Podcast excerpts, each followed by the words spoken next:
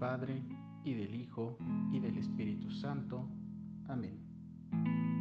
Ven Espíritu Santo, llena los corazones de tus fieles, y enciende en ellos el fuego de tu amor. Envía tu Espíritu, y serán creadas todas las cosas, y renovarás la faz de la tierra.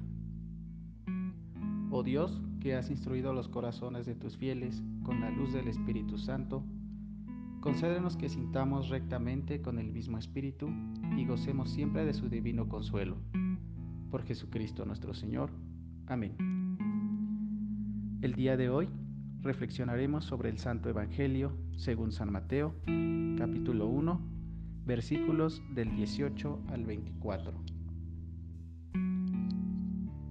Para el nacimiento del Mesías, la situación de María embarazada y el dilema de José son significativos.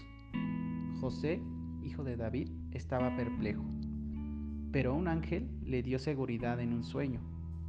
Fue José el soñador, así como tenemos a José el soñador en el Antiguo Testamento.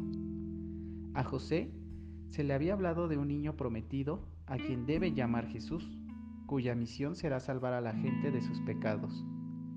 El niño será Emanuel, es decir, Dios con nosotros, en cumplimiento de las profecías.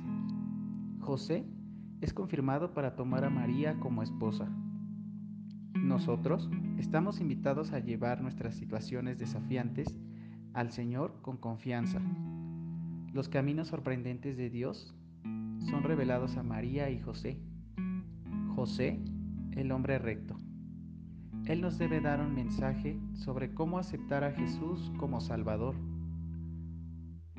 José, hijo de David, no tengas temor de tomar a María como tu esposa, nos menciona el Evangelio.